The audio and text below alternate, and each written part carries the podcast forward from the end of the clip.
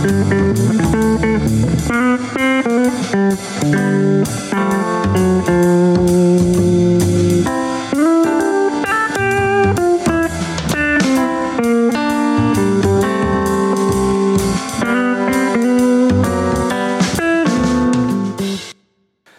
primeira crônica deste livro vai falar sobre os parasitas.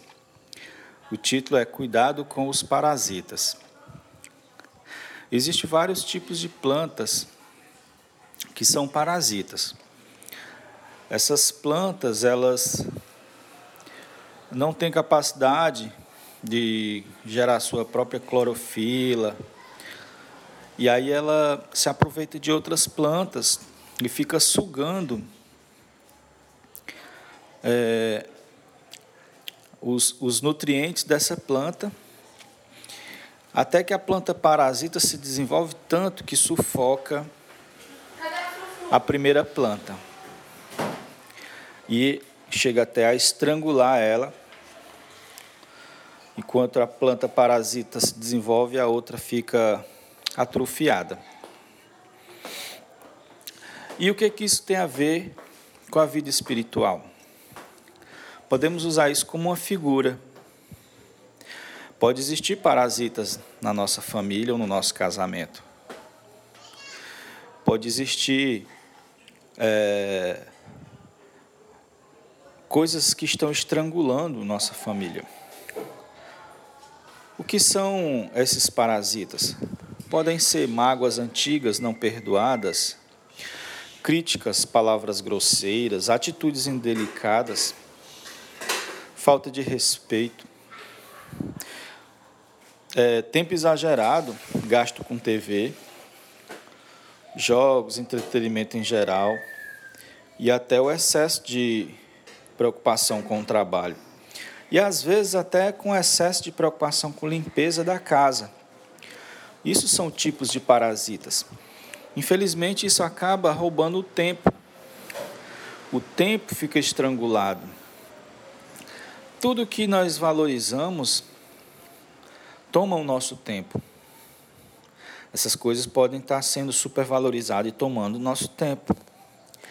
E a, acaba por faltar tempo para nutrir o nosso casamento ou a vida familiar. Falta tempo para ficar junto, falta tempo para conversar, falta tempo para avaliar a semana, falta tempo para planejar o futuro. Senhor Jesus. Outros, diante de tais situações, pensam que o cônjuge é o parasita. Mas devemos esquecer esse tipo de problema, esse tipo de pensamento. O cônjuge também pode ser vítima de tais parasitas, já que o casal se torna um, o parasita que está tomando um deles causa problema para os dois. Devemos fazer o quê? Fazer como o salmista. Ele disse assim: ele, ele pediu ao Senhor, ele orou ao Senhor: Senhor, sonda meu coração, sonda meus lábios, sonda minhas ações, até mesmo as intenções do meu, do meu íntimo, porque Deus é a luz. E aí ele vai iluminar ele vai iluminar o que precisa de arrependimento. Ele vai iluminar o que precisa ser mudado. Peçamos perdão, arrependamos-nos e permitamos que o Senhor arranque e queime tudo que Ele não plantou em nós, em nosso casamento e em nosso lar. Senhor Jesus, Salmo 139, do 23 ao 24, diz assim: Sonda-me, ó Deus, e conhece o meu coração. Prova-me e conhece os meus pensamentos. Vê se há em mim algum caminho mau e guia-me pelo caminho eterno. Jesus também no capítulo 15 de Mateus, versículo 13, disse assim: Porém respondeu: Toda planta que meu Pai celestial não plantou será arrancada. Senhor Jesus, arranca de nosso lar, Senhor, todos os parasitas.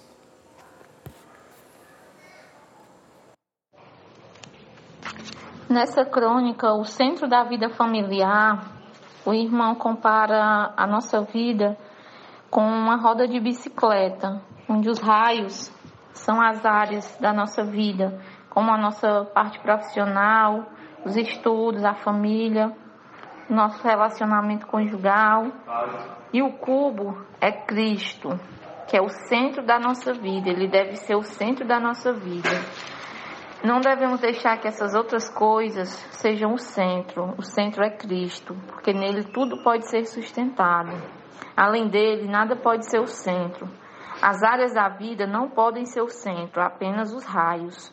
Os cônjuges não podem suportar tantas cobranças, tantas exigências e tanto peso, porque os cônjuges são comparados à vida conjugal também é comparada a essa, essas, essas áreas da, essa área da vida, esses raios, né? Com, na comparação são os raios. E que nós aprendamos a colocar tudo nas mãos de Deus. Não levamos os nossos fardos sós, não levemos os nossos fardos sozinhos. Não cobremos demais do cônjuge além da conta, porque como filhos de Deus, nós devemos considerar uns aos outros. O livro Centro da Vida Familiar nos traz várias crônicas que enriquecem o casamento. E entre elas temos o exercício do perdão.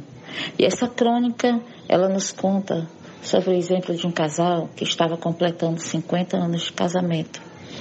E que a família resolveu dar uma grande festa para festejar é, tantos anos juntos. Também a imprensa da cidade, ela foi convidada para cobrir o evento. E ali na entrevista perguntaram ao casal o que eles fariam e qual era o segredo para estarem tanto tempo juntos. E eles disseram que não tinha um segredo, mas que existia a amizade, o respeito, o carinho e a cumplicidade. E em nosso casamento nós precisamos tratar o outro como amigo, como nosso maior confidente, como aquele que pode escutar, pode nos ouvir, que possamos realmente abrir o nosso coração para o nosso cônjuge. É, e que também possamos ter muito carinho e que não trazer cargas de exigência para com o outro, exigências pesadas demais, exigências que desgastam o casamento. E perdoar pequenas falhas silenciosamente mas que acima de tudo possamos ter respeito para com o outro. É, assim, o nosso casamento não será sustentado com amor humano, que é um amor falho, que é um amor limitado, mas com o eterno amor de Deus, que é muito perdoador e que é rico em nos ajudar, em nos para que possamos superar todas as nossas dificuldades do nosso casamento. O vaso cheio de flores. Essa crônica conta a história de um jovem casal que, com menos de um ano de matrimônio, já pensava em se separar. Eles discutiam muito e, sempre nas discussões eles comentavam sobre o divórcio, achando que o divórcio seria a única solução. Um dia eles procuraram ajuda especializada e essa ajuda declarou que não era bom ficar comentando constantemente sobre divórcio, mas é, resolveu fazer uma atividade com eles. Colocou um buquê de flores na mão de cada um e um vaso vazio na mesa. E falou para eles que cada um dissesse uma coisa que sentiria falta caso se, divor se divorciassem um do outro e quando dissessem esse item, colocasse uma flor no vaso. E cada um ia dizendo uma coisa que sentiria falta. Um sentia falta do sorriso do outro, outro sentia falta de acordar todos os dias com o outro. E com o tempo, o vaso se encheu de flores. E eles choraram de arrependimento, porque perceberam o que iriam perder se, se, se divorciassem dos, um do outro. Por isso a Bíblia diz, em Efésios 4, 29, que as más conversações corrompem os bons costumes. Então não é correto ficar constantemente falando sobre divórcio. Mas nós devemos ficar gratos com o cônjuge que Deus nos deu. Porque Deus pode sim tornar toda a amargura em doçura, todo cansaço em refrigério e toda tristeza em alegria. É, problemas conjugais. Amados irmãos e irmãs, ao longo do tempo, esse episódio se repete. Separações entre casais vêm acontecendo sempre. Hoje isso acontece porque o cônjuge deixa se levar por discussões, ofensas, falta de perdão. Resumindo, falta o principal, que é o amor. Essa maneira de viver não agrada a Deus. Em Mateus é, 19,6, o Senhor Jesus nos alerta, de modo que já não são mais dois, porém uma só carne. Portanto, o que Deus ajuntou não separe o homem. Portanto que, portanto devemos estar sempre atentos na palavra de Deus. A palavra é viva, ela nos enche de amor e de luz. Se o cônjuge se manter nessa esfera espiritual, vai estar com o coração adequado para perdoar, para se arrepender, vai estar com a consciência limpa. Isso é que propicia um casamento saudável. Em Efésios 4, 26, o Senhor vem nos alertar novamente. Não devemos deixar o sol se pôr sobre nossa ira a palavra diz: suportai-vos uns aos outros, perdoai-vos, perdoai-vos, assim como o Senhor vos perdoou. Assim também perdoai-vos. O que eu entendi dessas crônicas do livro Centro da Vida, que são servir juntos ao Senhor, que fala sobre os cônjuges, e apólogo de amor, que se refere a uma parábola de uma ostra que resolveu mergulhar no mar do mundo. No caso, Jesus e todo o seu sofrimento pela humanidade. É, o que eu entendi é a importância da família servir a Deus, em destaque os cônjuges, pelo fato que um marido que serve a Deus, ele tem mais facilidade em ordenar sua vida, de resolver seus problemas e de estabilizar sua casa. Assim como a esposa, quando ela serve a Deus, é mais fácil entender o que significa submissão. No caso, ela passa a respeitar seu marido com mais frequência. Ela se torna facilmente uma esposa sábia. Ela aprende a passar por situações adversas do dia a dia, que geralmente na vida de casado nós passamos, procurando sempre viver os ensinamentos que Jesus nos deixou. Quando aprendemos a viver como servos fiéis e leais, mais nós ganhamos de Cristo, pois sempre recebemos a medida do que damos. Sendo assim, receberemos bênção, proteção e livramentos de certas situações que o mundo nos oferece e nos enche de graça, da sua graça vinda de Deus. Temos que dar testemunho de nossa vida e o casamento é um dos mais fortes testemunhos, pois o crente é muito vigiado. O inimigo procura brecha para nos derrubar. E sendo o casamento a menina dos olhos de Deus, vai ser aí a área mais atacada. Temos que ser vigilantes para sermos exemplo. Um casamento estabilizado e estruturado serve até como evangelização, onde os que estão de fora vão chegar a vocês e perguntar qual a receita de um casamento firme diante das situações da vida cotidiana de um casal. Aí chega a hora de falarmos de Jesus, de mostrar-lhes que Jesus é o firmamento dessa relação, a base fundamental da vida, da vida a dois, pois foi com Jesus que aprendemos o verdadeiro significado do que é o amor. E acima do amor pelo seu cônjuge, aprendemos o que é o perdão, pois Jesus, por amor, se entregou à morte de cruz por nossos pecados, para que a humanidade recebesse o perdão, transformando-se as feridas e as dores em grandes curas. E como na ostra, os ferimentos e inflamações transformam-nos em lindas e preciosas pérolas, assim como nós, lindas e preciosas pérolas para Deus. A segunda crônica é a cura para o coração insensível. Amados irmãos e irmãs, essas duas crônicas que eu li, eu trouxe para a minha experiência de casado. Para mim, a melhor cura para o coração é o arrependimento e o despertar do sono. Ao despertar o nosso sentido espiritual, somos ativados com Deus. E assim o cônjuge será renovado. A melhor maneira também que de acordar desse sono é o arrependimento. Quando nos arrependemos, vem o amor, vem a paz, a união, vem o crescimento espiritual. Tomando essas atitudes, vem a mudança e o cônjuge são renovados e ativados com Deus.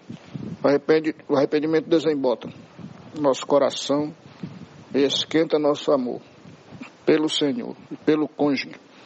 Temos que manter o nosso amor ligado à fonte que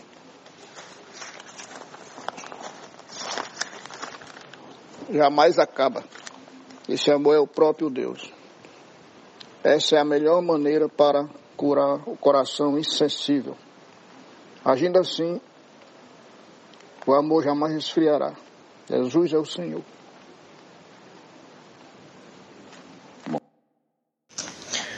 Compartilhar um pouco do livro que a gente está lendo, O Centro da, da Vida Familiar né? A gente tem vivido numa sociedade que é tantas manifestações, né? E falar um pouco, né, sobre casamento, né? Muitos têm, né, como uma organização falida, né? Mas para o Senhor, para nós que servimos ao Senhor, né, é uma bênção casamento, né, ele é para trazer o Senhor de volta, expressar o Senhor aqui na terra.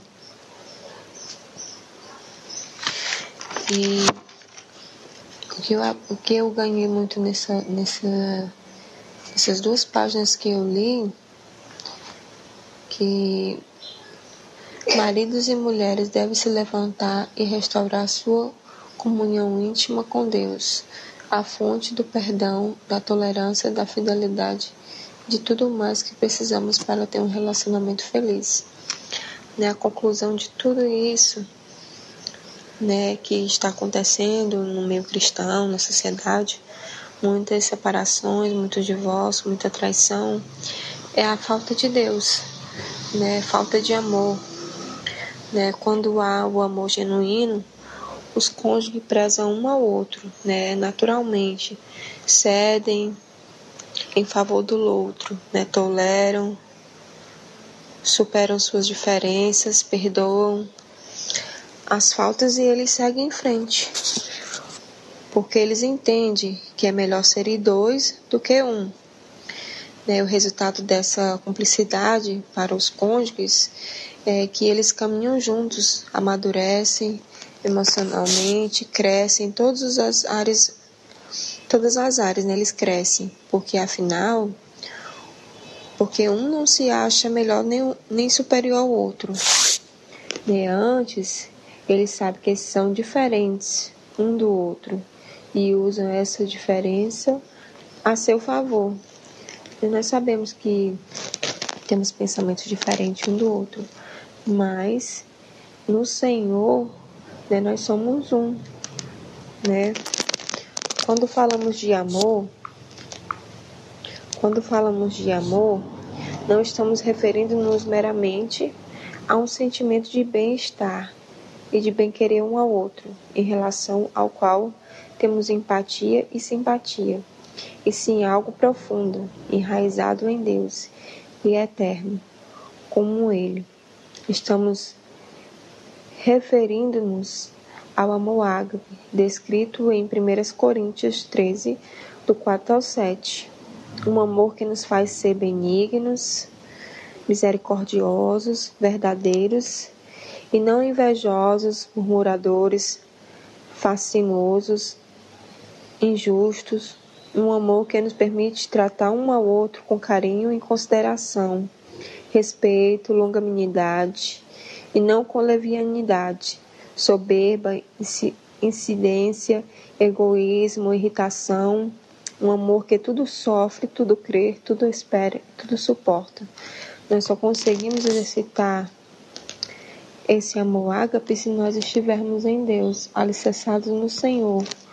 E a gente consegue manter o nosso relacionamento feliz e saudável. E através do expressar, de nós expressarmos o Senhor em nossas vidas. Jesus é o nosso Senhor.